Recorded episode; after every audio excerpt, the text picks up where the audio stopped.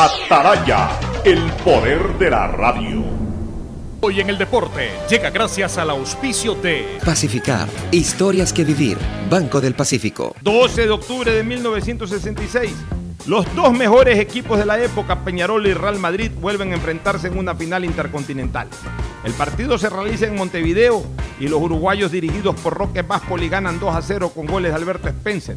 Protagonistas como Marciukiewicz, Joya, Rocha, Forlán acompañaban al ecuatoriano, mientras en el cuadro español brillaban Pirri, Sanchís, Amancio y Paco Gento.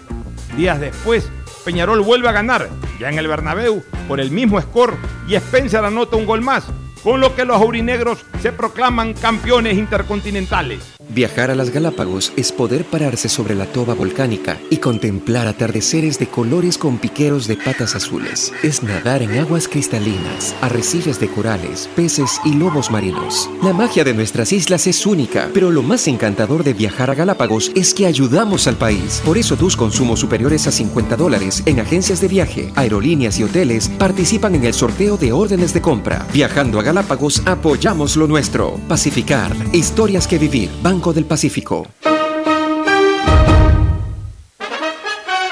El siguiente es un espacio contratado. Radio Atalaya no se solidariza necesariamente con las opiniones aquí vertidas. El siguiente en Radio Atalaya es un programa de opinión, categoría O, apto para todo público. La hora del pocho. La hora del pocho se viene con todo en Radio Atalaya. La hora del pocho. La hora del pocho.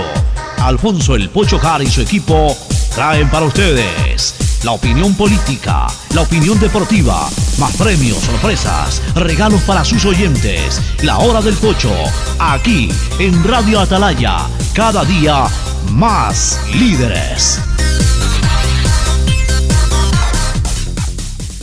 Buenos días, este programa es auspiciado por Aceites y Lubricantes Gulf, el aceite de mayor tecnología en el mercado. Si quieres navegar más, los paquetes prepago claro de 1 a 6 dólares te dan el doble de gigas para duplicar tu diversión. Activa ahora tus paquetes prepago en tu punto claro favorito a nivel nacional, por ti más conectados. Universidad Católica Santiago de Guayaquil y su plan de educación a distancia, formando siempre líderes. Ya está a disposición la APP BDP Wallet, la billetera digital del Banco del Pacífico. Compra todo lo que quieras sin dar los datos de tu tarjeta, sino con tu código de pago. Descarga la APP, regístralo y comienza a comprar. Me cuido, yo me cuido para poder abrazarnos nuevamente y volver a compartir. Yo me cuido. Un aporte a la ciudadanía de Seguro Sucre, tu lugar seguro. Ban Ecuador permite contribuir al desarrollo del agricultor y ganadero con las botas puestas. Visitando cada sector del país en las 24 provincias y en tiempo de pandemia con más intensidad todavía. Ban Ecuador con crédito según tu necesidad, con agilidad y compromiso permanente. Ban Ecuador con las botas puestas. Sembramos futuro. En la hora del pocho, momento de unción cívica por el bicentenario.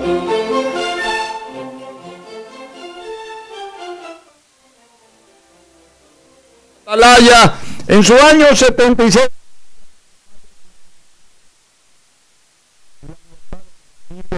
del mundo, por eso es una potencia en radio, cada día más líder y un hombre que ha hecho historia, pero que todos los días hace presente y proyecta futuro en el dial de los ecuatorianos. Este es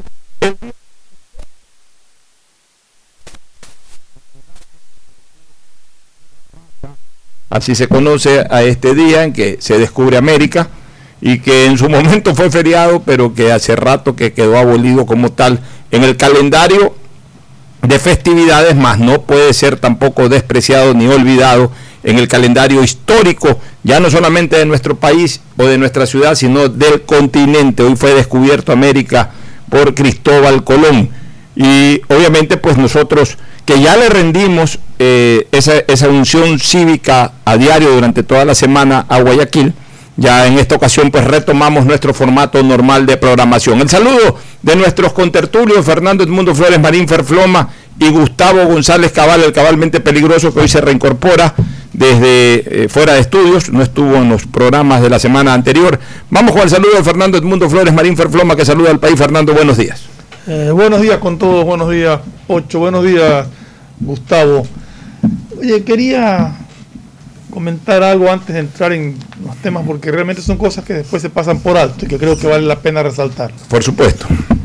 Tú sabes que se, se dio hace poquito Campeonato Sudamericano, Iberoamericano y Copa Colombia de levantamientos de pesas. En primera vez en la historia que se lo hace en forma online. Levantamiento de pesas online en cada Sí, gimnasio, me imagino. Me imagino en cada, en cada federación de, de cada país y todo. Pero aquí lo importante es que Ecuador ganó de 123 mella- medallas en, eso, en esos ¿Cuántas? torneos. 123. Ganó 55 medallas de oro, 45 de plata y 23 de bronce. Y no es que no participaron, participó Colombia, República Dominicana, Perú, Venezuela, Canadá, Guatemala, Panamá, Nicaragua, Estados Unidos, Paraguay, Chile, Haití, Honduras, Bolivia, Aruba, Uruguay, España, México, Curazao y Ecuador. O sea, realmente es algo digno de destacarse de Mira, deportes que madera- a veces no se les da la, la importancia que realmente tienen. Ya, madera hay. Esfuerzo de las federaciones existe. De alguna u otra manera, tarde, mal y nunca, pero hay un apoyo estatal. Lo que más carecen los deportistas, hay que decirlo con la frontalidad que nos caracteriza.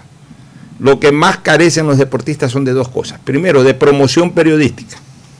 Nos incluimos los que hacemos de alguna u otra manera comunicación. Mira, tú sacas esa información y po- poquísimos habrán dicho algo, aunque sea de eso. Sí. Poquísimo. Aquí, para, para que las radios, Lo mismo que pasaba con el los canales de televisión, la prensa, saquen en portada, tienen que sorprendernos un atleta de estos ganando un, un mega evento, tipo un Jonathan, ¿cómo se llama el chico del ciclista? Caicedo. Caicedo. Un Jonathan Caicedo que ante eh, el desconocimiento de todos de su existencia, de repente ganó una vuelta del Giro de Italia, entonces una etapa, entonces ahí sí el día siguiente faltan páginas en los periódicos para sacar la foto de él, en las radios, para emocionarnos con comentarios, etcétera. Pero ya dejó de ganar, ya no se habla más de Jonathan Caicedo. Eh, de Carapaz mientras esté ganando. Pero de estos atletas, mientras se están preparando para, para llegar a, a ganar algo, nadie les para bola. Aquí solo se habla de fútbol. Y ese es uno de los errores garrafales que hemos, en el que hemos caído estas nuevas generaciones, porque antes no era así, hace 40 años, hace 30 años se hablaba de todos los deportes. Pero como consecuencia de esto, y también como producto de la mentalidad de las nuevas generaciones que manejan mercadeo en las grandes empresas, ya tampoco de los auspicios, ya no les interesa. Antes, cuando el dueño de la empresa era el que tomaba las decisiones, sin tanto titulado de mercadeo ni nada por el estilo, habían los apoyos. Un Pablo Salame de Drocaras, por ejemplo, se encontró con una voz maravillosa, la de Jesús Fichamba, y lo apoyó a Jesús Fichamba. No hablemos de deporte solamente, de cultura, de canto, de artistas. Lo apoyó a, Jesús Fichamba y lo, lo fue auspiciando de largo y, e hizo de Jesús Fichamba un gran cantante internacional en su momento. Eh, Pero eh, un pica de, de Pepe Antón auspiciaba deportistas, un, un, eh, amigo Rodrigo Rivadeneira, que comenzaba con su pequeño almacén llamado Marathon Sport, decidió auspiciar a Rolando, Rolando Vera y lo hizo cinco veces campeón de San Silvestre. Un Shumir, una eh, destiladora eh, de bebida alcohólica, decidió apoyar a Jefferson Pérez y lo hizo campeón, porque Pérez puede haber eh, madrugado todos los días a las 5 de la mañana, a las 4 de la mañana, a, hacer sus enormes y, duras caminatas por el Caja y por todos lados. Pues si no hubiese tenido un auspiciante que esté atrás ahí apoyándolo, con los primeros buenos resultados ya apoyándolo, no hubiese llegado tampoco. Como Spencer en su momento fue auspiciado también por em- em- empresas de cigarrillos de- y de otras cosas más, constantemente había publicidad que promocionaba Alberto Spencer, pero bueno, ya digamos que Spencer salió sin ningún auspicio, sino por un par de goles buenos que hizo en el Estadio Modelo, el ojo clínico de Hugo Bañulo lo recomendó y, con eso se fue a jugar a, a- Uruguay y después ya vino a hacer propaganda siendo famoso. Eh, Excluyamos a Spencer, excluyamos al fútbol. pero otros deportistas más, el mismo Andrés Gómez y toda esa generación de tenistas, Ricardo Icaza, Raúl Viver, tenían auspiciantes cuando eran muchachos, cuando recién estaban ganando ciertos torneos sudamericanos juveniles, ya los auspiciaban. Ahora es un peregrinar de los deportistas para conseguir un dólar y no lo consiguen. Son pocos los que tienen la suerte, porque tampoco hay muchas empresas y tampoco una empresa puede auspiciar a todos los deportistas del Ecuador, o dos empresas o tres empresas. El resto no auspician. Están pendientes de hacer el mercadeo dirigido, es decir, lo que le interesa solo a la empresa. Ah, aquí esto me da sintonía o esto tiene muchos seguidores o un influencer importante, entonces en redes sociales ah, pauto esta cosa y se inventan unos comerciales rarísimos ahí que nadie los recuerda. Porque además esa es otra. Cuando los dueños de los negocios dirigían el mercadeo en tiempo pasado, hacían unos comerciales que hasta el día de hoy suenan o son recordados. Los comerciales de la actualidad nadie los recuerda. Fuera de la... Ahora todo es visual, ahora todo es estrambótico, nada es concreto, nada genera recordación en el futuro. Hasta hoy todo el mundo recuerda el a tú te digo de, Lupo Quiñones, hasta hoy todo el mundo recuerda el es el hombre de Buchanan, hasta hoy todo el mundo recuerda las famosas propagandas de Marlboro, del llanero solitario, ese hombre que iba cabalgando y fumando su cigarro eh, muchas hectáreas montado en un caballo, el, llanero, el que andaba por ahí, todo el, mundo... Me la gané. El de Me la gané, todo el mundo recuerda recuerda todo el mundo las propagandas del Banco del Pacífico de, esa época, eh, recuerdan las propagandas del lado pingüino, se recuerdan todas esas propagandas de la década de los 70. Dime tú una propaganda de esta época que la gente se acuerde, ninguna, ninguna llama la atención, ninguna impacta, ninguna impacta. los modernos tecnólogos del mercadeo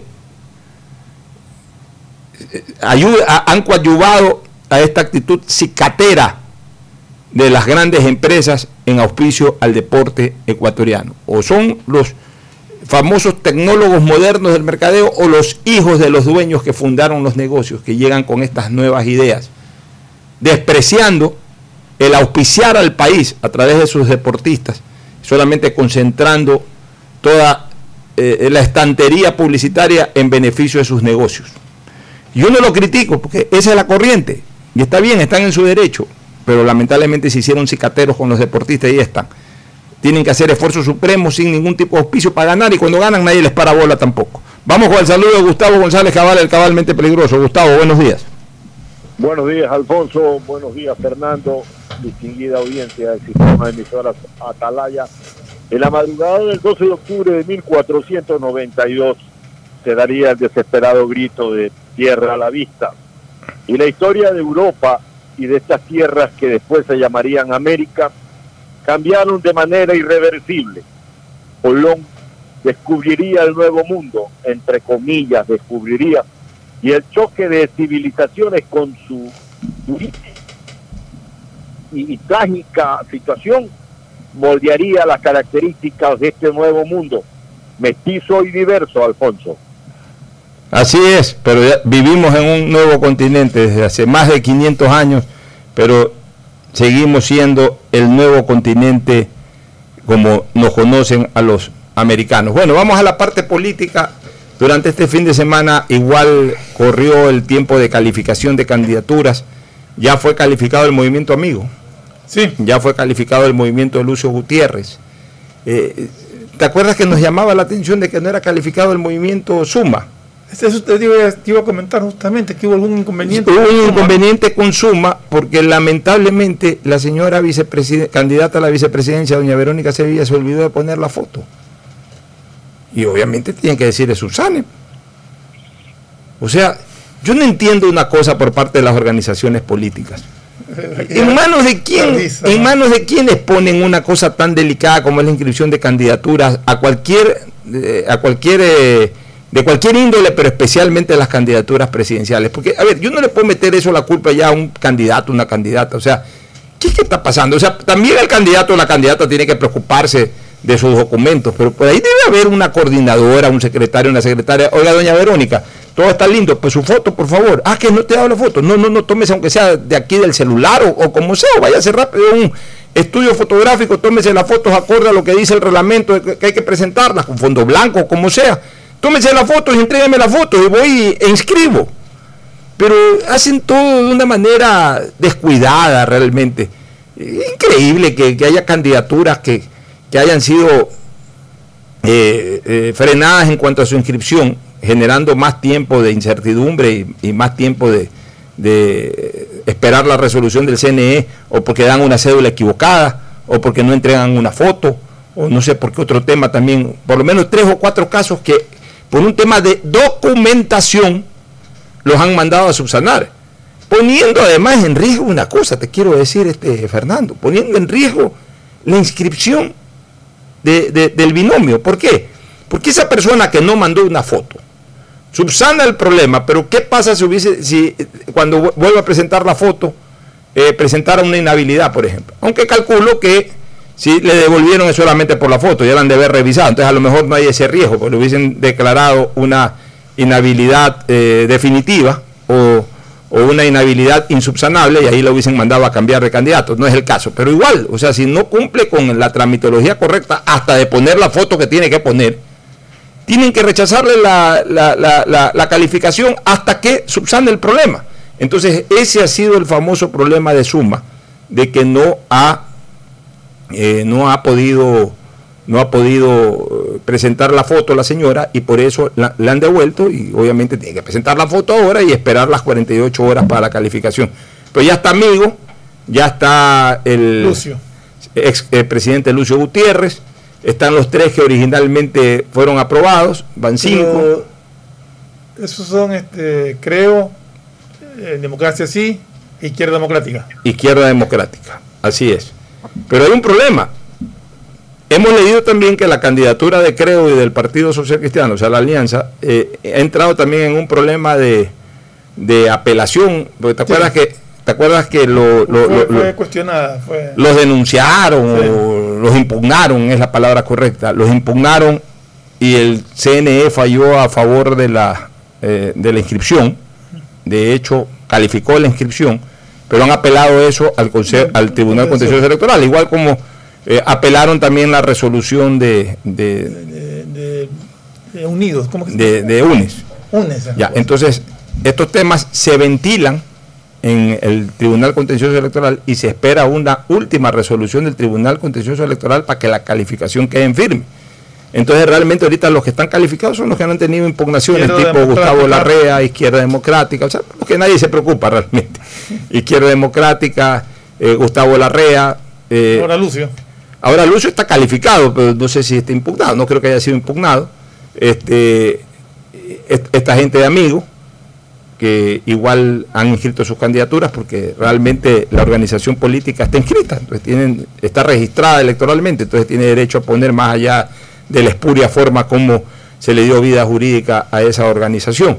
Y así por el estilo estamos esperando de que eh, las candidaturas que ya no pueden eh, presentar documentación de inscripción, sino solamente o para subsanar o, o esperar la calificación, ya conozcamos definitivamente cuáles fueron y cómo quedaron además habilitadas, que de acuerdo a lo que se ha conocido serán 17 binomios. O sea, nosotros estábamos pensando que de 19 iba a bajar esto a 12, a 11, a 10, máximo a 13 y resulta que terminaron inscribiéndose 17 binomios.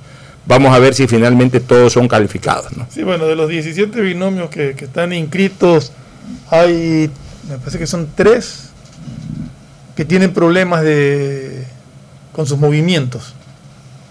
El uno es Junto Podemos, el otro es eh, Justicia Social y había otro más, me parece que tenía... Ah, y Libertades Pueblo. Y Libertades Pueblo, así es. Pero en todo caso, hoy día vamos a, luego de la pausa, vamos a iniciar un periodo de entrevistas, no muy largas, pero entrevistas al fin de cuentas con candidatos a la asamblea. Vamos a comenzar con Guido Chiriboga hoy, mañana va a estar Natalie Viteri, el miércoles vamos a intentar tener a alguien de Pachacute, que podría ser el doctor Lucho Serrano.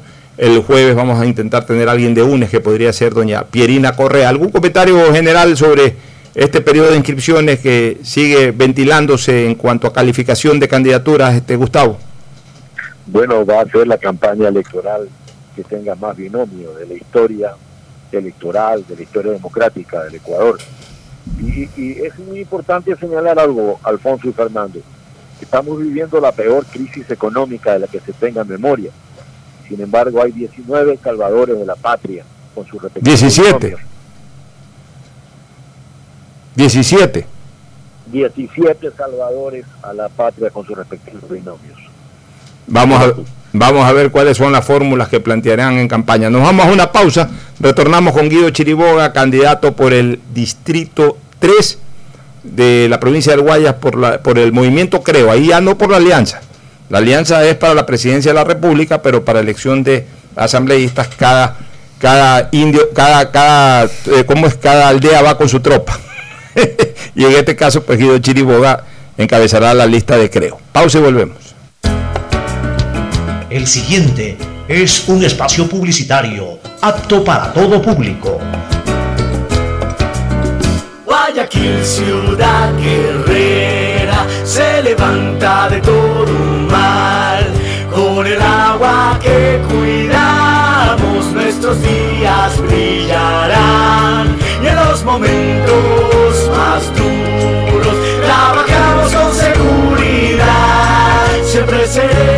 solidarios, el agua siempre llegará. La Alcaldía de Guayaquil y EMAPAC, trabajando por un Guayaquil que sueña en grande. ¿Qué más, mis brosters? Somos Giga y Minuto. Habla bien, esos manes de CNT saben. Pero de Leif. Y con sus paquetes prepago de 1 a 6 dólares, recibes 2 gigas en redes sociales. Y muchos megas adicionales para navegar. Sí cachaste, ¿no? Pero more than you.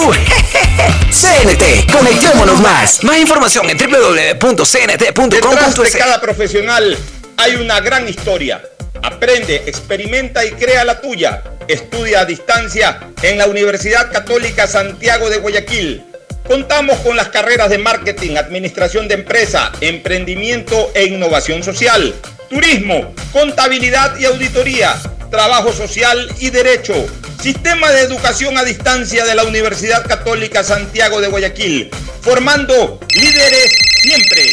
Aló, aló. ¿Qué hay, ñaño? Oye, ni sabes, tengo una nota vacancísima que contarte. Me acaba de pasar. Justo ahorita cambié los centavos que me dieron de vuelto en tía por unos minutos para poder llamarte. Y ahora me dicen que en todos los días del país puedes cambiar tus vueltos por minutos y megas de claro. Lo máximo. Ahora, además de cambiar mi vuelto por megas y minutos extras. Ah, sí, cierto. Ya voy para tu casa. Te llamo cuando llegue. Claro, conectados avanzados. La nueva visión de Ban Ecuador permite contribuir al desarrollo del agricultor y ganadero con las botas puestas. Visitando cada sector del país en las 24 provincias y en tiempo de pandemia con más intensidad todavía. Ban Ecuador con crédito según tu necesidad, con agilidad y compromiso permanente. Ban Ecuador con las botas puestas. Sembramos futuro. Hola profesores, si sabían que CNT tiene los juegos más pepa de la web, hablen bien. Recargando este 6 latas, recibes sin costo una suscripción a CNT Gamers, el portal con los juegos más top para que no pares de divertirte. CNT, conectémonos más. Más información en www.cnt.com.es. Si quieres estudiar, tener flexibilidad horaria y escoger tu futuro, en la Universidad Católica Santiago de Guayaquil trabajamos por el progreso en la educación, ofreciendo cada día la mejor calidad. Estamos a un clic de distancia. Contamos con las carreras de marketing, administración de empresa, emprendimiento e innovación social, turismo, contabilidad y auditoría, trabajo social y derecho. Sistema de Educación a Distancia de la Universidad Católica Santiago de Guayaquil, formando líderes Banco siempre. del Pacífico te trae Banca Celular, tu banco a la mano sin necesidad de usar internet ni wifi. Ajá, Simón. ¿Y qué puedo hacer con eso? Con Banca Celular puedes realizar retiros, pagar tus servicios básicos y hacer hasta recargas de tiempo aire. Oye, no, eso está buenísimo. ¿Cómo lo uso? Solo tienes que marcar asterisco 844 numeral si eres CNT o asterisco 8444 numeral para Claro, Movistar y 20. Tu banco a la mano con Banca Celular, Banco del Pacífico, innovando desde 1972. Hay sonidos que es mejor nunca tener que escuchar. Porque cada motor es diferente. Desde hace 104 años, lubricantes Gulf mantiene la más alta tecnología y calidad en línea de aceites para motores a diésel y gasolina. Está hecho con una fórmula especial para dar excelente protección a todo tipo de motores, evitando el desgaste prematuro de pistones, anillos y árbol de levas, ayudando a mantener limpio el motor y libre de depósitos que se forman por las altas o bajas temperaturas. Dele a su motor lo que se merece. Lubricantes Gulf, la más alta tecnología en lubricación. 104 años preservando la vida de su motor. Lubricantes Gulf. Gulf es más lubricante.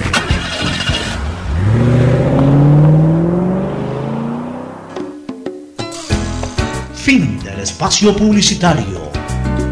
Usted está escuchando un programa de opinión, categoría O, apto para todo público.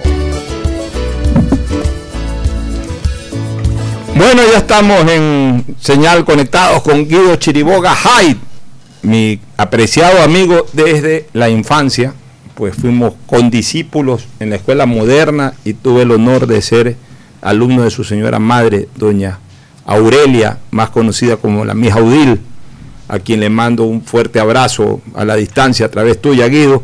Pero bueno, también ya desde hace algún tiempito vienes ejerciendo una carrera política, fuiste candidato a la, a la alcaldía de San Borondón por el movimiento Creo. Los resultados al final no se dieron, pero en todo caso sigues en la misma y ahora encabezas el distrito 3 de eh, justamente del mismo movimiento, de tu organización política, en donde además eres director provincial de la misma, encabezas el- la lista del distrito 3 para la asamblea. Bienvenido Guido, ¿qué propones y cómo va? No podemos hablar de la campaña, pero sí cómo van los primeros movimientos ya proselitistas, aunque sea a nivel de, de redes sociales, a nivel de WhatsApp o a nivel de contactos directos con dirigencia, con amigos, ¿cómo va todo? Eh, ¿cómo te, escuché bien entrecontado, Pocho, por si acaso, pero sí escuché los saludos a mi señora madre, muchas gracias, está, está muy bien, sigue muy vigente, 83 años, está de rector en la Universidad de Casa Grande, así que una bendición que la tenemos ahí. Bueno, te, Eh, le- te- te repito, en te repito en todo caso la pregunta, eh, a ver si que si es que también me mejora un poco el retorno, Isaías.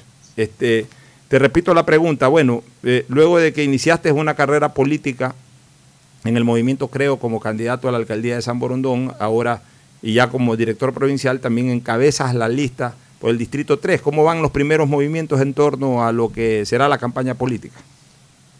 Sí, bueno, me, me picó el bichito de la política y uno lleva en la sangre, supongo, ahí algo, algo de Guido Chiriboga también me tocó tener, así que tuve en efecto un inicio y más que nada por una necesidad del país, Pocho, porque siempre había estado muy cómodo en el sector privado, pero creo que es un momento indispensable para todos involucrarnos. Nos estamos jugando el país y con la seriedad del momento y de la decisión, eh, pues acá por mi lado, pecho a las balas, a ser parte del cambio que el Ecuador necesita. No podemos seguir, Pocho y radio oyentes de Radio Atalaya, en el modelo que estos 14 años nos tienen de más deuda y más impuestos para más robo. Y pasar así a ser Venezuela, a ser Nicaragua, a ser Cuba, Corea del Norte. Tenemos que retomar el camino de la libertad y con, e- y con ello la prosperidad y el bienestar para los ecuatorianos, abriendo mercados, abriendo oportunidades para que la gente pueda emprender, pueda crear oportunidades de trabajo y de empleo y todos y todos mejorar. Y por eso, pues, eh, le estoy de candidato ahora por el Guayas, por el distrito 3, que es Guayaquil, Durán, San Borondón y Playas, a la asamblea para afectar un cambio, un, estar en la asamblea primero con gente que no esté, pues, involucrada en causas penales como 60 de 137 asambleístas, 8. Yo recuerdo de tu paso por, por, por el Congreso, cuando tú eres diputado, tenías, aparte de- del valor que tu persona agregaba a la, a la legislatura, tenías pues compañeros incluso de otras bancadas, incluso de formas de pensar diferentes, pero de mucha, de mucha valía en esa época, que ahora se ha perdido, con honrosas excepciones. El- pero la mayoría dejan mucho que desear y la idea es retomar una asamblea que legisle y fiscalice como debe ser. ¿Y qué tienes pensado? Ya vamos a hablar de lo político, de las elecciones presidenciales también, pero ¿qué tienes pensado en tu agenda eh, justamente de candidato? qué propuestas o qué proyectos tienes pensado o anotado, Guido, para, para llevarlos a la Asamblea a nombre de la población guayacense que le toque votar por ti. Bueno, varias cosas. Una, retomar la autonomía universitaria. Yo soy decano de la Facultad de Administración y Ciencias Políticas y conozco las necesidades de nuestros bachilleres, de nuestros estudiantes que tienen y las dificultades que enfrentan para poder acceder a un cupo universitario. Entonces tenemos que regresar a lo que ya fue alguna vez, una autonomía universitaria, que no sea desde Quito un burócrata que diga en la CENESID qué chico puede estudiar y qué tiene que estudiar. Yo estaba en Milagro, una chica Jennifer que conocí, muy diligente, y ella quería estudiar eh, tecnología de alimentos, tomó la prueba de ser bachiller y alguien desde Quito dice, no, usted tiene que estudiar ciencias de computación. Bueno, se va a graduar el próximo año de ciencias de computación y va a abrir un restaurante. Entonces, hemos como Ecuador desperdiciado, si se quiere, una oportunidad de entrenarla adecuadamente en lo que ella quiere hacer y de dejar de entrenar a alguien que sí va, quiera ejercer ciencias de computación. Esta idea, Pocho, de que todo tienen que decidir desde, desde, Quito, tenemos que quitárnoslas de encima. Tenemos que regresar, si, si el gobierno central es todo, los ciudadanos no somos nada. Tenemos que regresar a que los ciudadanos seamos los que mandamos, los que determinamos nuestro futuro, nuestro camino de andar. Y que el gobierno central se dedique a dar lo, lo básico que tiene que darnos. Educación, seguridad, salud y que genere un ambiente que fomente la creación de puestos de empleo. El resto, que nos deje a los ciudadanos en libertad, prosperar y crecer y determinar. El, el Estado ahorita es radiodifusor, aviador, cementero, unas cosas que no tienen nada que estar haciendo. Muy bien, se integran a la entrevista Fernando Flores Marín y Gustavo González Cabal. Fernando, inquietudes para nuestro entrevistado Guido Chiriboga. Guido, ¿cómo está? Buenos días. Eh, dime una cosa, ¿tienes pensado algún proyecto de ley o algo que vaya en beneficio de los más desprotegidos o de los más abandonados, como son las personas mayores de edad, las personas que ya están en la tercera edad y que realmente ya no consiguen trabajo ni nada, sino que viven poco menos de, muchos casos de una jubilación que no les alcanza para nada. ¿Tienen algún proyecto respecto a eso? Bueno, el, con Guillermo Lazo, Guillermo va a llegar a, Carondelet con los deberes ya hechos y desde el primer día, el 24 de mayo, va a remitir a la Asamblea proyectos de ley. Dentro de esos, obviamente, pues enfocados también en los, nuestros adultos mayores y jubilados. El, para eso hay que cambiar incluso eh, o sea, todo el sistema de jubilación y todo el sistema de salud, que también afecta mucho a, a la gente mayor tiene más requerimientos de temas de salud. tenemos que cambiar el sistema de salud público íntegro. Y el sistema de jubilación, una es que, haya la plata para pagarles y la otra es que esa plata alcance. Somos un país, Gustavo, extremadamente caro. algo que también podemos hacer desde la Asamblea es aprobar los tratados de libre comercio con otros países, incluyendo Estados Unidos, que es que eso le corresponde a la, a la Asamblea, dicha aprobación, y con eso exportaremos, podremos exportar más porque nuestro banano, camarón, cacao entraría libre de aranceles a otros países. Exportamos más, se crean más oportunidades de trabajo en el agro y a su vez en la cadena productiva del comercio, la logística. Y también podremos importar más barato, sin aranceles, los productos que no se dan en Ecuador, eh, trigo, cebada, malta y con eso tener una canasta de consumo más barata. Es muy caro vivir en Ecuador. Si abaratamos la canasta de consumo, ayudamos también a los jubilados que tú aludes. Porque otra parte importante es que la poca plata que hay alcance, ¿no? Y también que se dejen de robar todo. La, acuérdate que la legislatura tiene que fiscalizar. Y en eso nos han quedado debiendo enorme. La señorita María José Carrión, que estuvo al frente de la Comisión de Fiscalización tanto tiempo, no vio nunca ningún problema en 14 años que nos han robado todo. Entonces vamos a regresar a una asamblea que fiscalice y pasaremos la ley de extinción de dominio para que aquellos que le roban al Estado y le roban a esos jubilados que tú bien indicas, Gustavo, el, pierdan también sus bienes, cosa que no vayan a la cárcel por cuatro años, salen en dos por buena conducta y salen millonarios. Eso vamos a terminarlo pasando la ley de extinción de dominio, que en la nueva asamblea se logrará pasar. Muy bien. Está muy este- difícil por el rabo de paja que tienen. Muy bien, Guido, te preguntó Fernando Flores. Ahora sí le voy a dar paso a A ver. Gustavo González. Le voy a dar paso a Gustavo para que te haga también alguna pregunta. Adelante, Gustavo. Buenos días, Guido. Bueno, déjame decirte que yo veo de todas las piezas electorales que se están moviendo, que están saliendo a dar la cara, como uno de los más entusiastas y más claros expositores de la tendencia del centro derecha en estos momentos.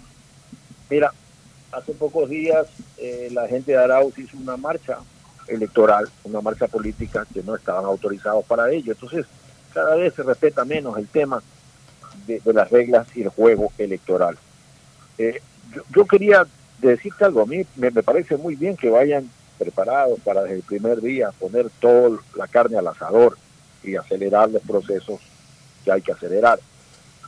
Pero en ese sentido, por ejemplo, a mí me hace sentido que los gobiernos tengan un arreglo con Kroll. Aquí se habla mucho de tener una comisión anticorrupción, una situación que es abiertamente enfrentada con la Constitución, que, descarta la posibilidad de hacer comisiones especiales y todo eso. Pero a mí me hace mucho sentido, que la Procuraduría General del Estado suscriba un contrato o un convenio con Kroll. Kroll es la, una de las más importantes instituciones privadas de investigación de delitos de cuello blanco, de delitos de lavado de activos, de dinero fraudulento, de plata trucha.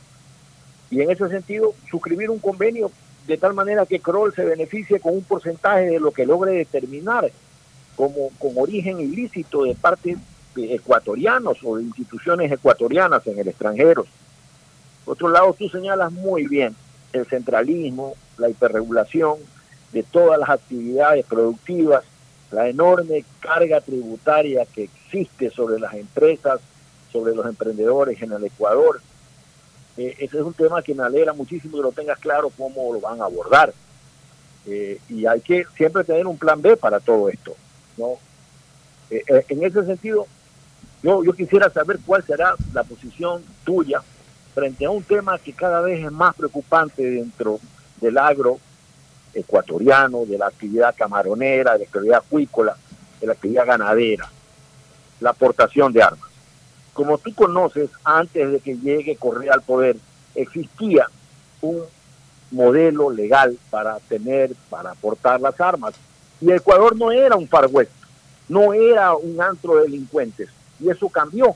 Y ahora han pasado la carga de la prueba al que tenga un arma que no la haya registrado, pues pobre de ese hombre. Quisiera saber tu opinión sobre eso, Guido.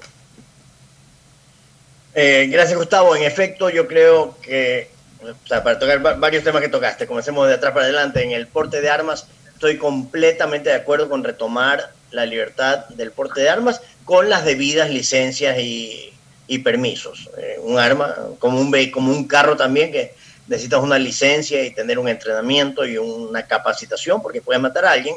Lo mismo es verdad con un arma y también que no tenga alguien pues que no esté en tratamiento psiquiátrico, que no esté tomando eh, pastillas para eh, enfermedades eh, psicológicas que puedan el día de mañana eh, causar un problema mayor, pero fuera de esas excepciones que hayan las libertades con las debidas licencias del porte de armas, sobre todo, eso es verdad en todos lados, pero sobre todo en el área rural.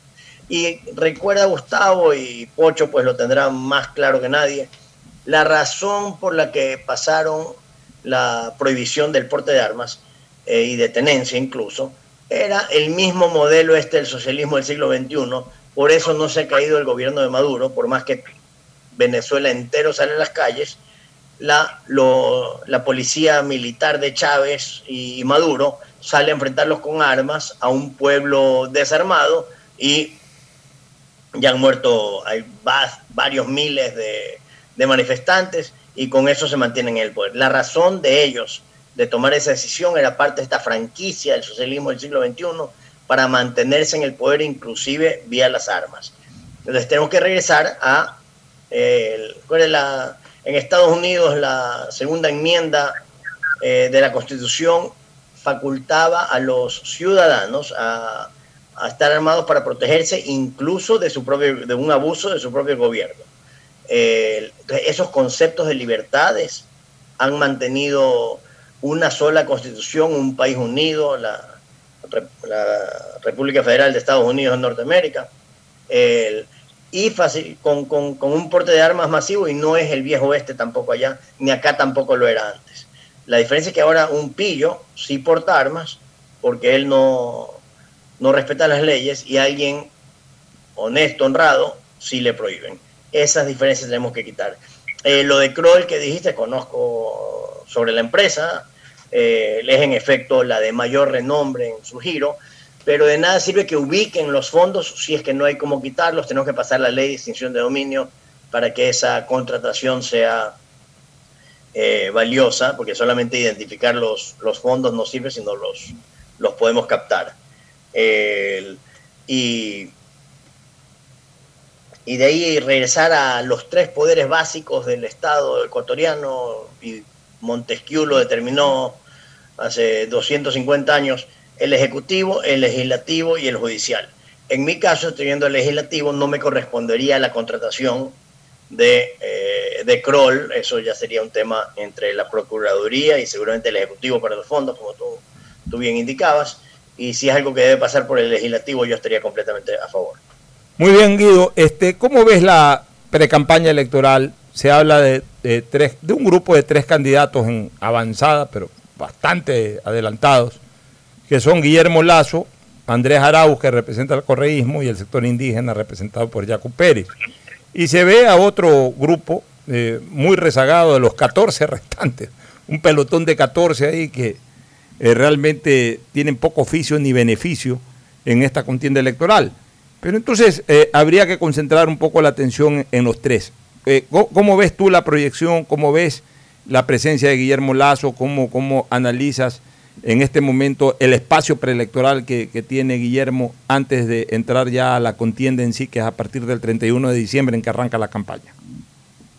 Eh, con mucha fe, con mucho optimismo, con mucha alegría. El Guillermo está preparado, nos, como decíamos antes, no va a llegar el 24 de mayo a, posesionarse y de ahí ir a una fiesta con eh, eh, cogiéndose de la mano, mirando el techo y cantando con Miguel Bosé.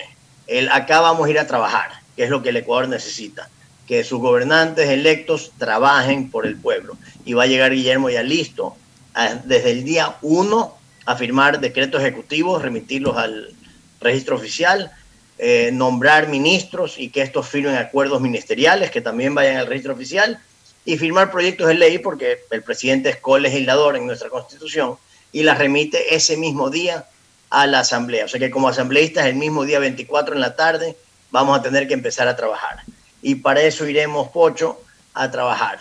En el entorno eh, político que indicas entre estas tendencias, yo estoy convencido y sí recorro y converso, recorro la provincia, porque como bien indicaste, soy director provincial de Creo, y a todo nivel, en lo rural, en lo urbano, hay unas ganas enormes de un cambio. Yo siento una unidad por el cambio de todos los ciudadanos ecuatorianos. Cada vez se suman más. Yo como presidente provincial firmo acuerdos de, con movimientos que aportan su, su apoyo y su trabajo proselitista a Guillermo Lazo Mendoza, presidente del Ecuador. Te voy a decir, o sea, pasando un día firmo uno de diferentes grupos que se suman, porque la gente ya estamos cansados de 14 años de que nos roben, nos mientan y hasta nos vejen. El, tenemos que retomar la libertad. Guillermo Lazo es un demócrata convencido que eh, entenderá las autonomías entre el legislativo, el ejecutivo y el judicial y va a ir a administrar el Ecuador para dar salud, educación y seguridad y fomentar un ambiente en el que prospere el empleo. Y para eso están Guillermo Lazo y Alfredo Borrero Vega. En mi caso, Guido Chiriboga, pues con la venia de tus radio oyentes, iré al, legislativo, pero sí quiero tomar un temita ahí. El, también hay un exceso de trámites, de leyes, de regulaciones, de, normas. Yo creo que un trabajo que tenemos que hacer desde la Asamblea también es eliminar un montón de trámites, regulaciones, normas eh, que tanto le requieren, porque cada, no seamos niños, no seamos ingenuos. cada uno de esos sellos o papeles o autorizaciones que el ciudadano tiene que llevar a un burócrata del Estado para que le ponga un ok, es una oportunidad de extorsión que le hacen a nuestros ciudadanos. Entonces, con, si, si eliminamos el sello o el papelito, eliminamos el DM para las colas. Y eso vamos a quitar lo más que se puede. Tener un gobierno mucho más ágil, más digital, más, y con eso más cercano y menos extorsionador al ciudadano. Recuérdanos rápidamente los cabezas de lista de Creo, este, mi querido Guido, tú estás en el distrito 3, 1, 2 y 4, 1, 2 y 4. En el, en el 1, Juan Pablo Hidalgo, eh, eso es la Jiménez y Férez Cordero, o sea, el Guasmo y el suburbio, básicamente, para ponerlo en zonas acá en Guayaquil. En el 2 está eh, Francisco Jiménez, Pancho Jiménez, está en el 2, eh, eso es lo que el CNE llama la Tarqui Popular. Entra de la 8, Bastión, Flore Bastión. Eh, Tarqui Oeste. Tarqui Oeste. Tarqui Oeste. Y de ahí el resto de Tarqui, Urdesa, Alborada, eh, Sauce, Garzota, más todas 17 de las 20 parroquias eh, urbanas de Guayaquil son en, en, el 3, donde estoy yo, Guido Chiriboga, y en el 4, Silvia Vera, que tiene 21 de los 25 cantones de la provincia, eh, desde el Empalme hasta... todos, todos, excepto, Guayaquil, San Borondón y Playas. Y, Durán. Y Durán, perfecto. Bueno, Guido, te agradecemos. Ya vamos a seguir aquí con los análisis junto a Fernando Flores y a Gustavo González. Como yo siempre te digo cada vez que te entrevisto, he tenido la oportunidad de hablar públicamente contigo, el engreído de Perico León, que lamentablemente este año se fue con el COVID por ahí tienes guardada esa camiseta en, eh, número 10 con la que le hizo el gol Melec, el gol de Chilena. Algún día me vas a dar esa camiseta, mi querido Guido. Algún día. Te la quise dar y no me dejaron. ¿Te, acuerdas cuando inauguraste el museo nuevo ahí en las Peñas de, claro, de Barcelona? ¿y quién, eh, me la pediste prestada en un fideicomiso, toda una explicación larga que se la di a mis hijos, tal cual tú me dijiste, y no, no comieron cuento estos chicos. Me dijeron, no, no, está bien, dígale Pocho que la venga a ver cuando quiera, pero Después no la vemos nunca, se queda ahí en el museo para siempre. la, tenemos acá en casa con mucho cariño. Es una camiseta original usada por Perico León. Guido Chiriboga, la de la chilena, pues, ¿no? Claro, no, hay una foto. El, día del gol de la chilena, Bosco Mendoza me está cargando ya con pelo pintado en esa época. Estamos hablando del 72, vendría a ser. Sí, no, yo, yo, yo, recuerdo claramente, como tu papá era dirigente de Barcelona, recuerdo eh, tu presencia como mascota y de hecho, y de hecho, hay una foto en uno de los libros que yo hice. En, eh, eh, esa foto en dos o en tres libros la tengo puesta. De un sorteo de antes de arrancar el partido entre los capitanes, el ñato García y Guacho Muñoz. Y tú estás de la mano, me parece que de Jorge Bolaños o del propio ñato, no me acuerdo. Estás ahí de la mano de alguien. sí, no, con, el tío Bolaños y, una reina, no sé, reina de y, algo. una reina de algo así es. Bueno, de Guayaquil, supongo. Ok, un, un abrazo, Guido. Bueno, muchas gracias Pocho, los revivientes de Radio Talaya, tengamos una, una, semana llena de optimismo, fe, ganas. El país necesita trabajo, así que a darle duro. Vamos que es un buen lunes para arrancar. Muy bien, Guido Chiriboga Haidt, candidato por eh, el movimiento Creo a la Diputación, o en este caso a la legislatura, a la Asamblea Nacional por el Distrito 3. Mañana estaremos con eh, Natalie Viteri, que eh, no encabeza, está en la lista nacional del Partido Social Cristiano.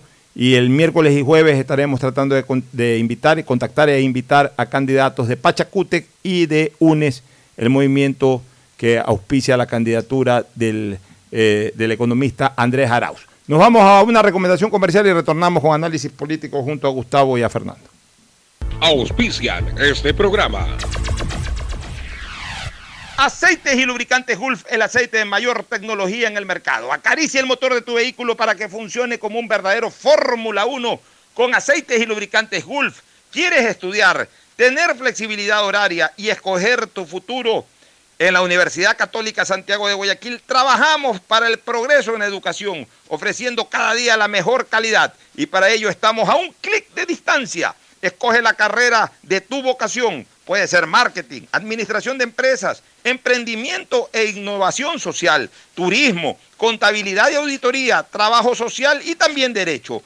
Consulta en nuestra página web mayor información y esquemas de admisión. Universidad Católica Santiago de Guayaquil, formando siempre líderes. Ahora podrás realizar tus compras sin preocuparte por revelar los datos de tu tarjeta Pacificar, porque con la APP BDP Wallet puedes comprar en establecimientos o por redes sociales con solo darle al vendedor el código de compra que se genera. Descárgala, registra tus tarjetas y prepárate para comprar lo que necesites. Con BDP Wallet, la billetera digital del Banco del Pacífico, estás a un código de tu compra. Si quieres navegar más, los paquetes prepago Claro de 1 a 6 dólares te dan el doble de gigas para duplicar tu diversión. Porque en Claro sí puedes disfrutar del doble de videos, posteos y memes a más velocidad. Y además te damos gigas gratis para hablar o videollamar sin parar por WhatsApp y Facebook Messenger desde donde tú estés. Activa ahora tus paquetes prepago en tu punto claro favorito a nivel nacional. Por ti, más conectados. Más información y condiciones en claro.com.es. Me cuido, yo me cuido. Para poder abrazarnos nuevamente y volver a compartir, yo me cuido. Un aporte a la ciudadanía de Seguro Sucre tu lugar seguro. Estamos en la hora del pocho.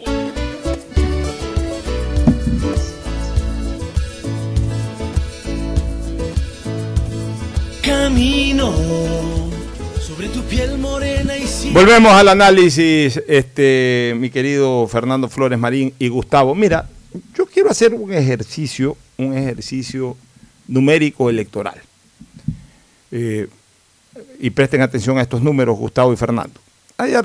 De, de los sondeos actuales, tanto de Informe Confidencial como de Sedatos y de otras encuestadoras, está claramente eh, limitado estos que yo llamo dos grupos, un grupo de avanzado de lucha electoral y otro grupo de relleno de papeleta, porque no, no, no cabe otro tipo de calificativos para los dos grupos, están demasiado separados los unos con los otros. Y los unos son tres y los otros son catorce. O sea, entre Lazo, Arauz y Yacu Pérez, que está un poco más bajo, un poco más bajo, pero que en todo caso tiene un porcentaje suficiente como para aspirar a pelear eh, la, presidencia, versus el cuarto, hay una diferencia enorme, una distancia brutal, absolutamente inalcanzable, entre, el que hoy puede aparecer en tercero versus el cuarto eh, no, hay, no hay en este momento competencia. O sea, hablemos pues a nivel eh,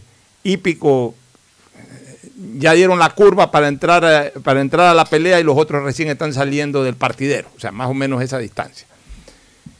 Eso me permite pensar, de acuerdo a ya entrar a lo numérico, me permite pensar que entre Arauz, y no solamente me permite pensar, me ha permitido sumar que entre Lazo, Arauz y Jaco Pérez hay un 50% de, de, la, votación válida, yo llamo válida, sin contar los que podrían votar eh, nulos o, blancos, sino que ya se, han pronunciado, hay cerca de un 50%, digamos que un 50%, dividido entre los tres.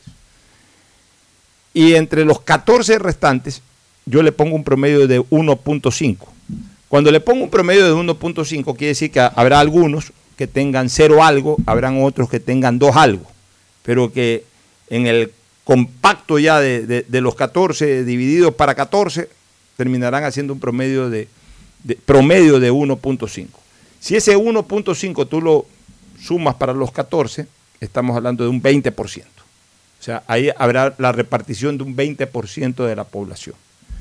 Entonces, se podría decir de que ya hay cierto pronunciamiento de un 70% de la población. Ese 20% que compete o que abriga a esos 14 que no tienen ninguna posibilidad real de pelear nada, y a ese 50% que lo aglutinan tres candidatos que son los que hasta el momento por lo menos se ve que van a pelear la presidencia. Estamos hablando de un 70%. Queda un 30%, un 30% al que yo le llamo una votación blanda.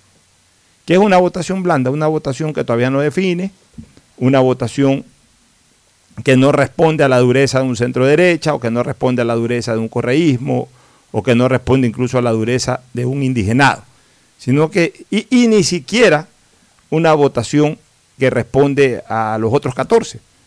De eso, de ese 20%, de ese 20%, de ese 30% que queda, yo le destino un 5% a ese bloque, al bloque de, de- a este bloque mayoritario en cuanto a cantidad de, candidatos, mayoritario en cuanto a cantidad de candidatos, son 14, pero sin mayor posibilidad.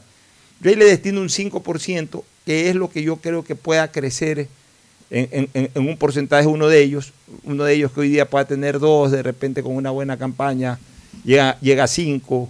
eh, eh, también entre ellos se van rascando, pues, ¿no? También entre ellos se van rascando. O sea, dentro de esos 14, eh, uno de ellos hace una buena campaña, sube, no necesariamente va a subir a costa de los tres que están en, en los primeros puestos, sino que pueden subir a costa de los que en cambio no están, no llegan ni siquiera a ese 1.5%, 5%, sino que también van para la baja.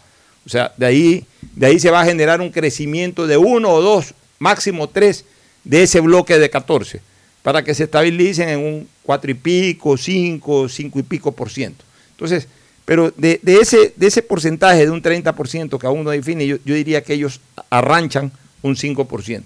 Queda un 25% que es el que hay que repartir entre los tres candidatos que tienen opción en este momento, que tienen un porcentaje relativamente alto o alto de votación.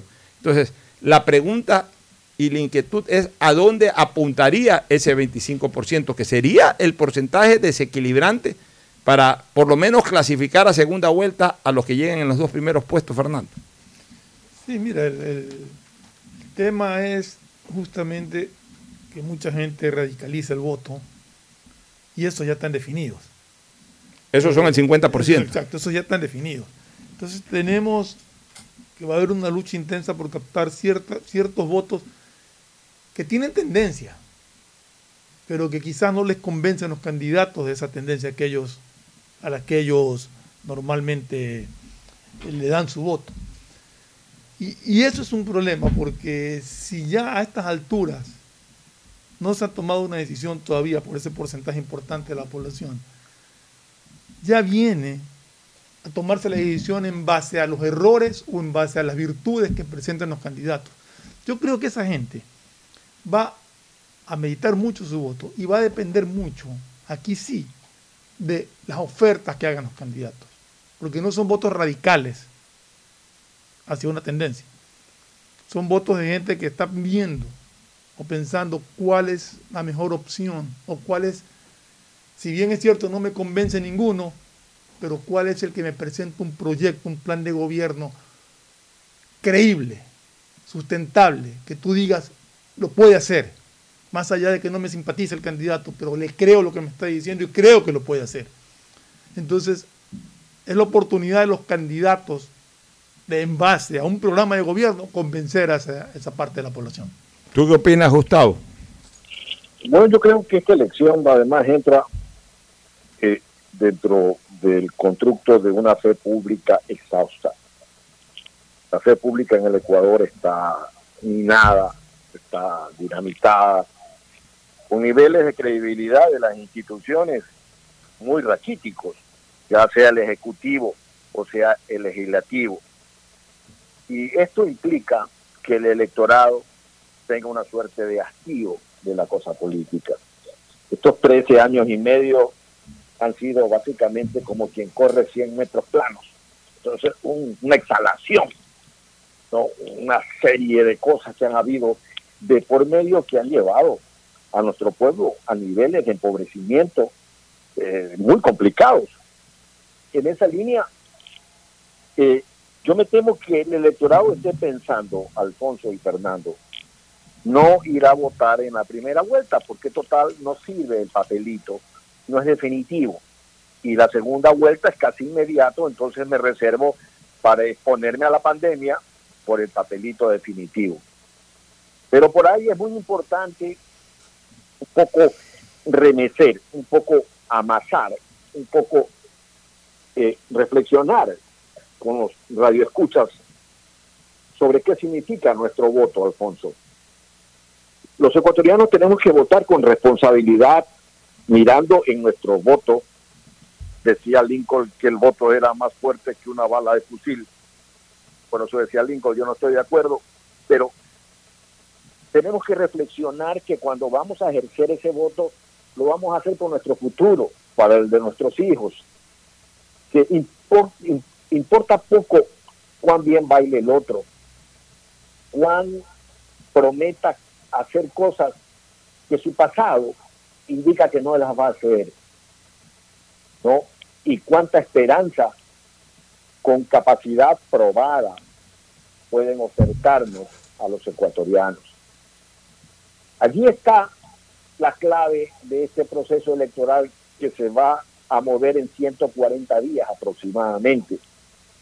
Tenemos la necesidad de no solamente escoger un candidato, sino escoger un ideal que necesitamos como ecuatorianos y empujar todos en nuestra casa, en nuestro trabajo, por el lugar donde vayamos, convencer nosotros mismos a todas las personas que podemos tener a nuestro lado la necesidad de ir hacia un futuro que amplíe las fronteras de trabajo, que amplíe las fronteras de, bienestar para el Ecuador, Alfonso.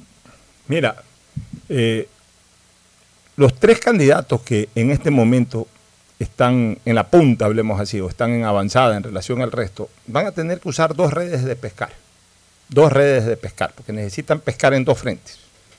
En ese frente de indecisos y en los que ya se pronuncian a favor de los 14.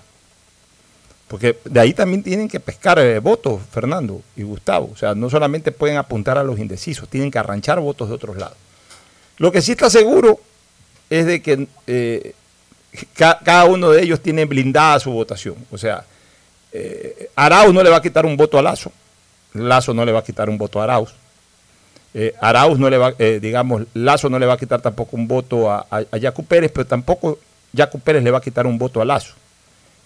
Y no sé si entre, Ya- entre ellos. no sé si entre Yacu Pérez y, y- y Arauz sí se puedan arranchar votos. No sé si entre ellos sí se puedan arranchar votos.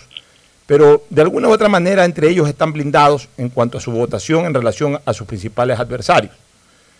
Ellos van a tener que pescar en ese 30% que todavía no define. ¿Y, cuál es esa red de pescar que ellos van a tener que utilizar? Lo que tú dices, Fernando. Eh, ellos tienen que utilizar la red, la red de pescar que vaya de la mano con las propuestas de gobierno. Es decir, esto propongo sobre esto, sobre lo de aquí, sobre economía, etcétera. Entonces, esa es la red de pescar para ese porcentaje. Pero hay otra red de pescar que tienen que, utilizar. Y es la red de pescar que va más de la mano con la ideología, con la tendencia, con la corriente. Y esa tienen que tirarla, esa red de pescar tienen que tirarla a los 14. A los 14, a los que ya a, a los votantes que se han pronunciado a favor de esos 14. ¿Y de qué manera? Con el famoso argumento de no desperdiciar el voto. Ok, te gusta fulano, pero no desperdicies el voto, porque en la tendencia yo voy adelante, no desperdicies el voto para que no ganen los otros. Y ojo, es un argumento que lo pueden usar quienes representan hoy a la centro derecha como quienes representan a la izquierda, porque también dentro de esos 14 hay votos de izquierda, que en un momento determinado, si es que quiere asegurar la validez de su voto a favor de alguien de la tendencia que vaya adelante, le pueden dar el voto o a Yacu, le pueden dar el voto a Arauz, como también hay muchos votos de centro, de centro izquierda y de centro derecha, que en un momento determinado le puedan dar el voto a Lazo. Entonces, son dos redes de pescar distintas. Sí, pero yo creo que, que en la primera vuelta, o sea, es, es tan bajo el porcentaje que tienen cada uno de los 14, que yo no creo que en la primera vuelta le puedan arranchar.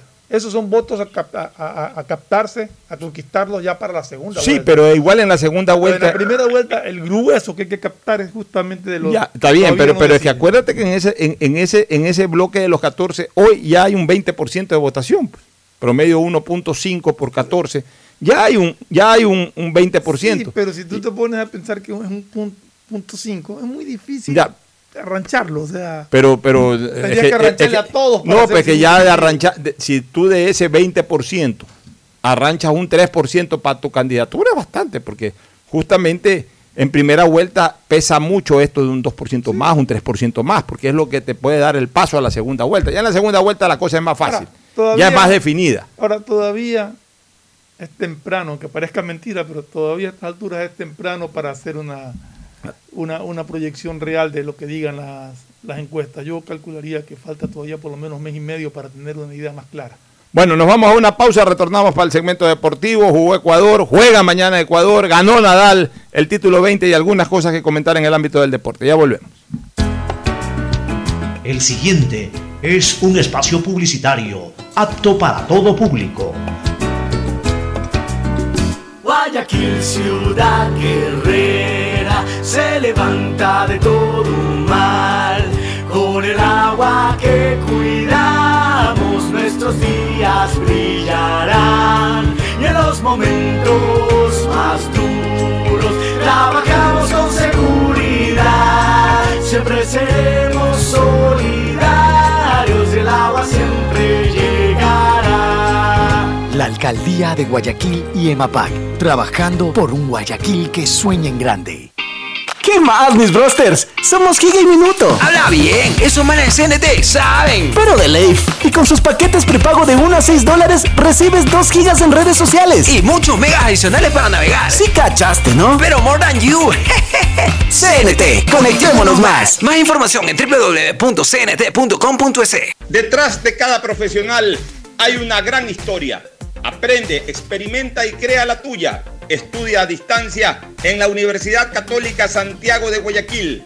Contamos con las carreras de marketing, administración de empresa, emprendimiento e innovación social, turismo, contabilidad y auditoría, trabajo social y derecho. Sistema de educación a distancia de la Universidad Católica Santiago de Guayaquil, formando líderes siempre.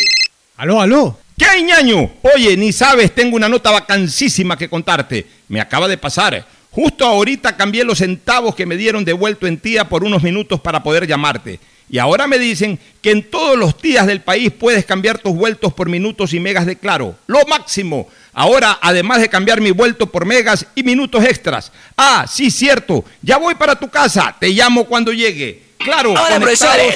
¿Sí sabían que CNT tiene los juegos más pepa de la web? Hablen bien. Recargando este 6 latas, recibes sin costo una suscripción a CNT Gamers, el portal con los juegos más top para que no pares de divertirte. CNT, conectémonos más. Más información en www.cnt.com.es. Si quieres estudiar, tener flexibilidad horaria y escoger tu futuro, en la Universidad Católica Santiago de Guayaquil trabajamos por el progreso en educación, ofreciendo cada día la mejor calidad. Estamos a un clic de distancia. Contamos con las carreras de marketing, administración de empresa, emprendimiento e innovación social, turismo, contabilidad y auditoría, trabajo social y derecho. Sistema de Educación a Distancia de la Universidad Católica Santiago de Guayaquil, formando líderes Banco siempre. del Pacífico te trae Banca Celular, tu banco a la mano sin necesidad de usar internet ni wifi. Ajá, Simón. ¿Y qué puedo hacer con eso? Con Banca Celular puedes realizar retiros, pagar tus servicios básicos y hacer hasta recargas de tiempo aire. Oye, no, eso está buenísimo. ¿Cómo lo uso? Solo tienes que marcar asterisco 844 numeral si eres CNT o asterisco 8444 numeral para Claro, Movistar y 20. Tu banco a la mano con Banca Celular, Banco del Pacífico, innovando desde 1972. Hay sonidos que es mejor nunca tener que escuchar. Porque cada motor es diferente. Desde hace 104 años, Lubricantes Gulf mantiene la más alta tecnología y calidad en línea de aceites para motores a diésel y gasolina. Está hecho con una fórmula especial para dar excelente protección a todo tipo de motores, evitando el desgaste prematuro de pistones, anillos y árbol de levas, ayudando a mantener limpio el motor y libre de depósitos que se forman por las altas o bajas temperaturas. Dele a su motor lo que se merece. Lubricantes Gulf, la más alta tecnología en lubricación. 104 años preservando la vida de su motor. Lubricantes Gulf. Gulf es más lubricante.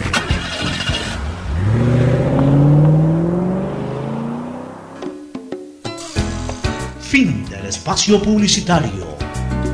Usted está escuchando un programa de opinión, categoría O, apto para todo público. En la hora del pocho presentamos Deportes, Deportes.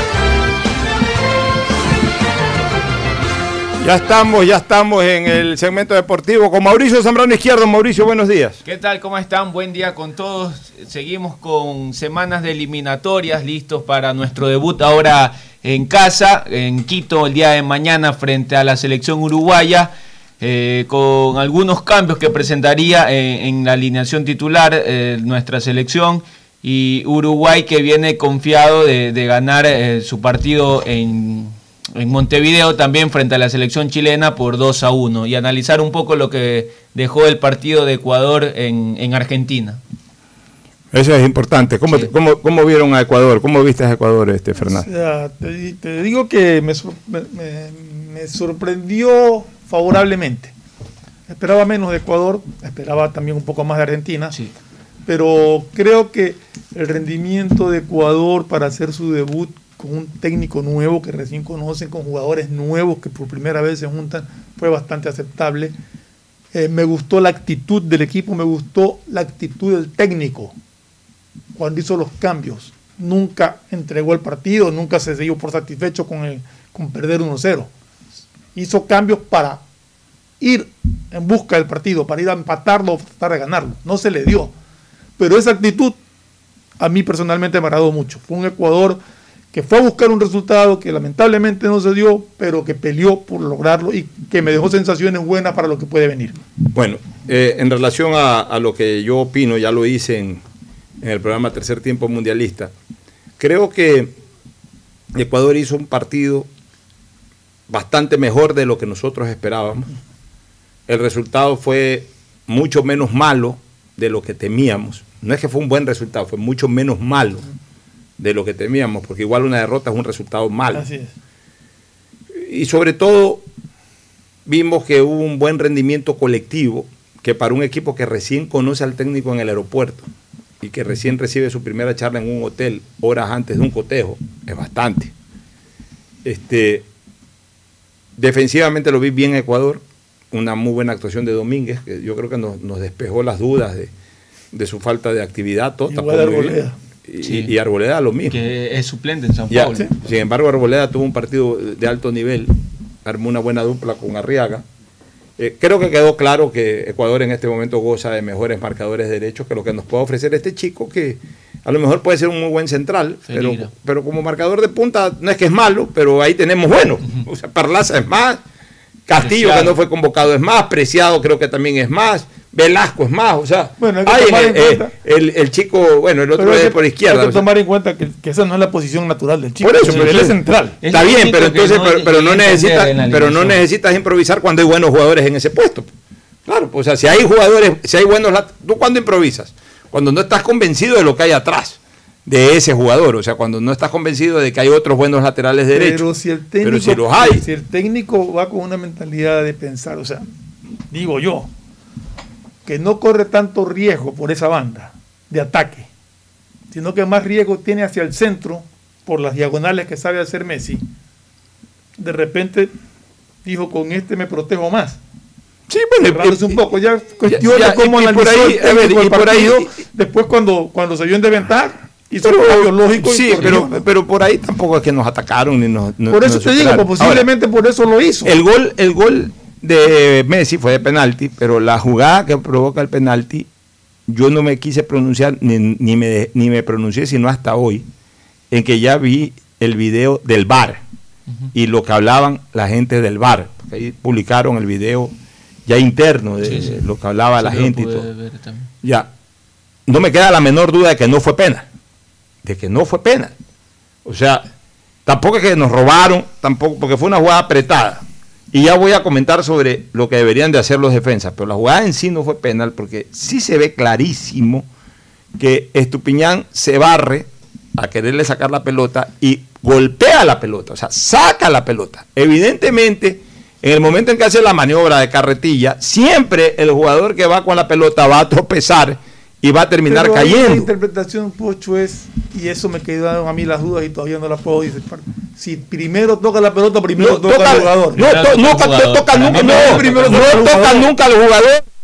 del Él va directo a la escúchame. Él puede ir directo a la pelota, pero Sí. si toca primero el jugador. No, es que no le toca al jugador. O sea, él va, él, escúcheme, él va a la pelota y en el momento que el jugador, porque los jugadores cuando conducen una pelota sienten pues, cuando un jugador se te está tirando en carretilla. pues, o sea, los jugadores siempre andan con todos los sentidos bien, bien prendidos. En el momento en que se barre Estupiñán para quitarle la pelota, el jugador se, eh, O sea, se deja caer. O sea, No, no, él- él- yo, yo lo que veo es que el jugador cuando Estupiñán se barre, él lo que hace es tratar de ganar su posición.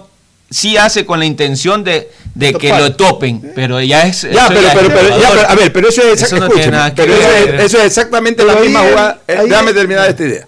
Es exactamente la misma jugada que cuando el arquero se barre, eh, a- a- eh, viene un mano a mano con el delantero y el arquero se lanza a la pelota.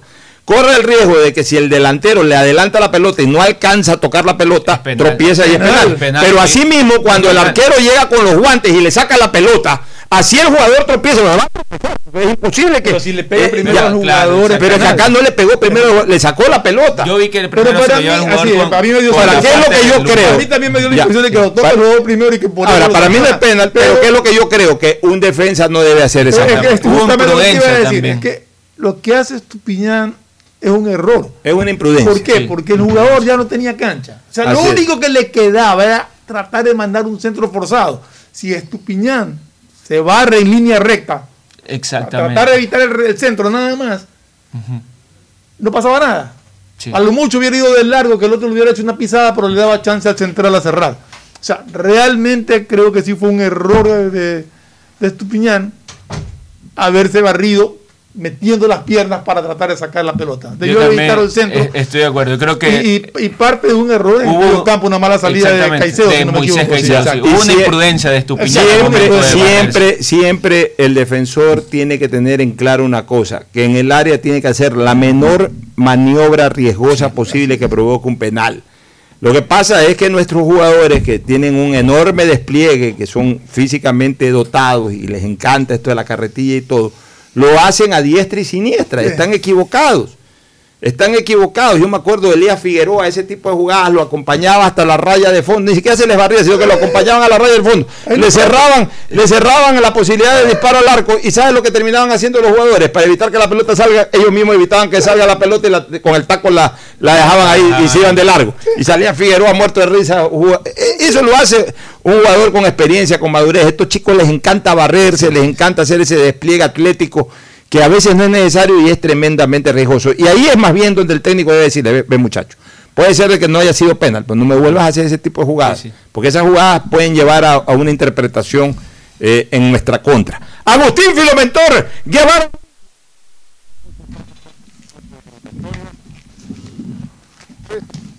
Agustín Filomentor Guevara Morillo, ¿qué pasó? Estamos ahí con, con dificultades. Estamos ahí con dificultades. Sí, algo pasa con el micrófono de Agustín. Bueno, vámonos. Entonces, eh, eh, ya estamos listos. Agustín Filomentor Guevara Morillo. Eh, bueno, bueno, vámonos, vámonos a una pausa. Vámonos a una pausa y retornamos con, con más. Auspician este programa. Aceites y lubricantes Gulf, el aceite de mayor tecnología en el mercado. Acaricia el motor de tu vehículo para que funcione como un verdadero Fórmula 1 con aceites y lubricantes Gulf. ¿Quieres estudiar, tener flexibilidad horaria y escoger tu futuro? En la Universidad Católica Santiago de Guayaquil trabajamos para el progreso en educación, ofreciendo cada día la mejor calidad y para ello estamos a un clic de distancia. Escoge la carrera de tu vocación. Puede ser marketing, administración de empresas, emprendimiento e innovación social, turismo, contabilidad y auditoría, trabajo social y también derecho. Consulta en nuestra página web mayor información y esquemas de admisión. Universidad Católica Santiago de Guayaquil, formando siempre líderes. Ahora podrás realizar tus compras sin preocuparte por revelar los datos de tu tarjeta Pacificar, porque con la APP BDP Wallet puedes comprar en establecimientos o por redes sociales con solo darle al vendedor el código de compra que se genera. Descárgala, registra tus tarjetas y prepárate para comprar lo que necesites. Con BDP Wallet, la billetera digital del Banco del Pacífico, estás a un código de tu compra. Si quieres navegar más, los paquetes prepago claro de 1 a 6 dólares te dan el doble de gigas para duplicar tu diversión. Porque en Claro sí puedes disfrutar del doble de videos, posteos y memes a más velocidad. Y además te damos gigas gratis para hablar o videollamar sin parar por WhatsApp y Facebook Messenger desde donde tú estés. Activa ahora tus paquetes prepago en tu punto claro favorito a nivel nacional. Por ti, más conectados. Más información y condiciones en claro.com.es.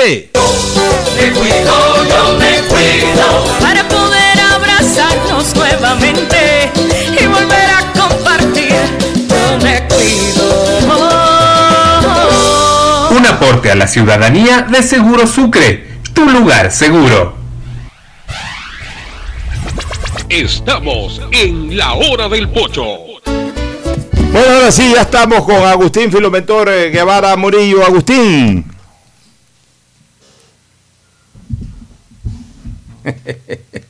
Sigamos nomás por acá. Véngase, véngase, Agustín. Véngase, véngase por acá. Véngase por acá. Sí. Este, eh, mañana contra Uruguay. Sí, mañana contra Uruguay a las 16 horas, Ecuador frente a, a Uruguay. Eh, damos a conocer toda la jornada de eliminatorias de lo que sería Los mañana. horarios. Sí, los horarios. Eh, Bolivia frente a Argentina a las 3 de la tarde. Ecuador-Uruguay a las 4 de la tarde. Venezuela frente a Paraguay. A las 5 juegan Venezuela frente a Paraguay. Y ahí viene a las 7 de la noche, po- podemos ver ese partido. ya, sí. Ah, Perú-Brasil. buen partido Perú-Brasil, ese. buen partido, Perú-Brasil. Y el otro partido también que es a las 7 y media. La verdad que no me gustan estos horarios de eliminatorias eh, que juegan a casi horas simultáneas. Chile-Colombia, 7 y media. Otro buen partido Sí, también. partidazo. Ahora sí, saluda a Agustín Guevara. Saluda y despida prácticamente. Sí, no, en este tiempo de pandemia a veces uno no se puede comunicar, pero decía que lo dijo Lieberman. No fue penal y Argentina no está en las mejores condiciones realmente, pero lo de Ecuador tendría que ser mucho más. Aspiremos que el empate por lo menos nos dé la satisfacción inicial, aunque el triunfo es el objetivo. el profesor es. Tavares, eh, muy cauto, ha dicho que respeta mucho. ¿El empate qué? Sí, que Ecuador consigue el empate. No, no, ¿qué te pasa? ¿Cómo que empate? Tenemos que ganar de entrada. Hay que que ganarlo. empate. Ya no estamos en la década de los 60. hecho, de. Ya ahora necesitamos es ganar porque el empate. Sí, tenemos que entrar directo a ganar, buscar. eh. ganar. No, No, tenemos otra y opción. buscar algo afuera. No tenemos otra opción que ya no nos vamos a catar. no tenemos otra opción que buscar el triunfo. Mañana va a ser un partido en donde yo verdaderamente voy a calibrar y voy a ver eh, eh, la verdadera fuerza de Ecuador. Mañana. ¿Tiene la Uruguay. alineación posible de Sí, Ecuador? hay una posible alineación de Ecuador. eh, eh, sería con Alexander Domínguez en el arco. Repite, repite los centrales Arboleda Arriaga. Por derecha estaría ya el chico Preciado. Y por izquierda Pervis. Pero también se habla de Pedro Pablo Perlaza por derecha. Sí, es una de las variantes. Que Dos- yo son dos preferiría, jugadores de. yo preferiría altura. Perlaza. Perlaza es un poco más ducho. El otro es un muchacho sí, recién. sí, yo- a mí no me molesta ninguno de los a mí dos. tampoco me molesta apreciado. Yo creo que en los juega así, 45 minutos. La velocidad de Preciado es se, importantísima. se lo vio muy, muy bien apreciado. Carlos Grueso junto con Novoa, ahí hizo una variante. Comentan que, que Gustavo Alfaro intercambió a Grueso por el chico Moisés Caicedo. También entre los dos serían los titulares. Acompañarían Uno de los a dos Novoa. acompañaría a Novoa. Exactamente. Eh, por derecha Renato Ibarra. Por izquierda Gonzalo Plata. De 10 Ángel Mena y arriba Egner Valencia. Pero esa posición, esa posición fue la que ocupó Mena contra Argentina, Sí, sí, metido sí. hacia el centro y marcando Me mucho. gusta jugar un poquito bastante más. esta alineación. Pero Mena tiene que jugar un poquito más adelantado. Tiene que jugar ahí. No, es que contra Argentina estuvo marcando bastante. Yo estábamos comentando fuera Pero micrófono contra Argentina porque se jugó de visitante. Por eso, a eso me refiero. Mañana tiene que jugar un eso me poco más que adelantado. se tuvo que ser, Estrada tiene que podría jugar más suelto. acá. Estrada podría en algún momento, pero más como alternativa de Ender Valencia. Oye, ayer un gran triunfo de Nadal, 20 20-20. Ayer fue día de día de récords, ¿no? Sí, ayer Hubo algunos. algunos. Lewis Algunos. Ha- Hamilton también igualó en, título- en, carreras a- ganadas. a- a- sí, en carreras ganadas a Schumacher. A Schumacher. Los Lakers. Lakers después de 10 años ganaron con un LeBron James que logra su tercer, su cuarto título y tercera, tercer equipo diferente. Ya, pero Ha Michael Jordan ganó 6. Sí. Todavía no lo iguala Jordan Jordan. ganó 6 final. Sí, sí, sí, pero Jordan la ganó con el mismo equipo. Estamos Ah, hablando de que acá él ganó con tres equipos diferentes. Bien, la más o menos una especie de Messi, Cristiano Ronaldo. exactamente. Ya, Algo pero, así hablaban pero Exactamente, sobre lo de Nadal, yo quiero dar un comentario final. Yo pienso que al obtener ayer el título 20 de Grand Slam, pasó a ser el mejor tenista de la historia, superando ya a Federer. Porque si bien es cierto que recién lo igualó en, en- en títulos Grand Slam, en el enfrentamiento entre sí lo pulveriza. O sea, tiene solamente en finales tiene 6 a 3 a favor, más el resto de partidos, no solamente en finales. eh, lo pulveriza por todos lados este eh, Rafa Nadal. O sea, le llegó el momento final a Federer de reinar. Ayer vi un Eh, video. habrá gente que diga que el estilo es Federer, que nadie, que Federer es imposible, que nadie lo va a superar. O sea, eh, todo lindo. Eh, en- en- en- los gustos son para todo el mundo. eh, Todo el mundo tendrá derecho a decir el que más me gusta es Federer, el mejor tenista que he visto en mi vida es Federer, podrán decirlo. Pero a la hora de la evaluación del mejor, al día de hoy, ya el mejor de la historia se llama Rafael Nadal. Ayer vi un video que subieron en el, del- en el año 2008, Nico Almagro, quien también es un tenista español, eh, comentaba cuando jugó con Rafael Nadal en ese entonces, decía, va a ganar Roland Garros 40 años seguidos, tendrá 65 años y lo seguirá ganando, decía en ese Es entonces. impresionante, se ha ganado 2008. 13 veces. 13 veces. Y hay uno que no, no ganó consecutivo porque creo que no jugó por lesión, un Roland Garros, el del 2005 me parece que no jugó. Es que, es que Aníbal, no, sí jugó el 2000. Hay uno que no gana. No, ese no fue el, lo 2000 juega. el 2016 se retiró y el 2000 el 2015 se re- el 2016 se retiró, el 2015 perdió en semis con con Nole y el 2009 lo sorprendió un sueco ahí. Este, fueron las únicas ocasiones en que no, Que- que los- no llegó a la final, porque cuando llegó a la final las ganó Todas todas. las finales las ganó. No, es que sabes una cosa, lo, lo- lo más grande de todo es que este es un criminal jugando en Roland Garros, o sea, eh, liquida, o sea, no, no, no da chance ni a que le ganen un set, o sea, y cualquiera. No perdió ningún set. Se, dio- se ha dado el lujo en Roland Garros de meterle en finales 6-0 a, a Federer y 6-0 ayer a Nole Djokovic. O sea, un criminal, es un tipo que una vez que llega a una final, eh, ese es el típico, Roland Garros, el tipo es es el típico jugador que mata o muere. Rafael Garros le quieren llamar ahora Roland que nos queda Barcelona. Oye. Barcelona pasaron la escoba en Barcelona. Algunos jugadores cambios, ya ¿eh? mañana vamos a ver con analizar con, hay nuevos para con las fechas. también. Gracias por su sintonía. Este programa fue auspiciado por Aceites y lubricantes Gulf, el aceite de mayor tecnología en el mercado. Si quieres navegar más, los paquetes prepago claro de 1 a 6 dólares te dan el doble de gigas para duplicar tu diversión. Activa ahora tus paquetes prepago en tu punto claro favorito a nivel nacional. Por ti, más conectados. Universidad Católica Santiago de Guayaquil y su plan de educación a distancia, formando siempre líderes. Ya está a disposición la APP BDP Wallet, la billetera digital del Banco del Pacífico. Compra todo lo que quieras sin dar los datos de tu tarjeta, sino con tu código de pago. Descarga la APP, regístralo y comienza a comprar. Me cuido, yo me cuido para poder abrazarnos nuevamente y volver a compartir. Yo me cuido.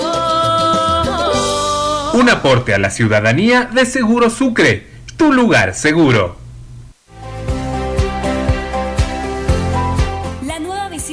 Ecuador permite contribuir al desarrollo del agricultor y ganadero con las botas puestas. Visitando cada sector del país en las 24 provincias y en tiempo de pandemia con más intensidad todavía.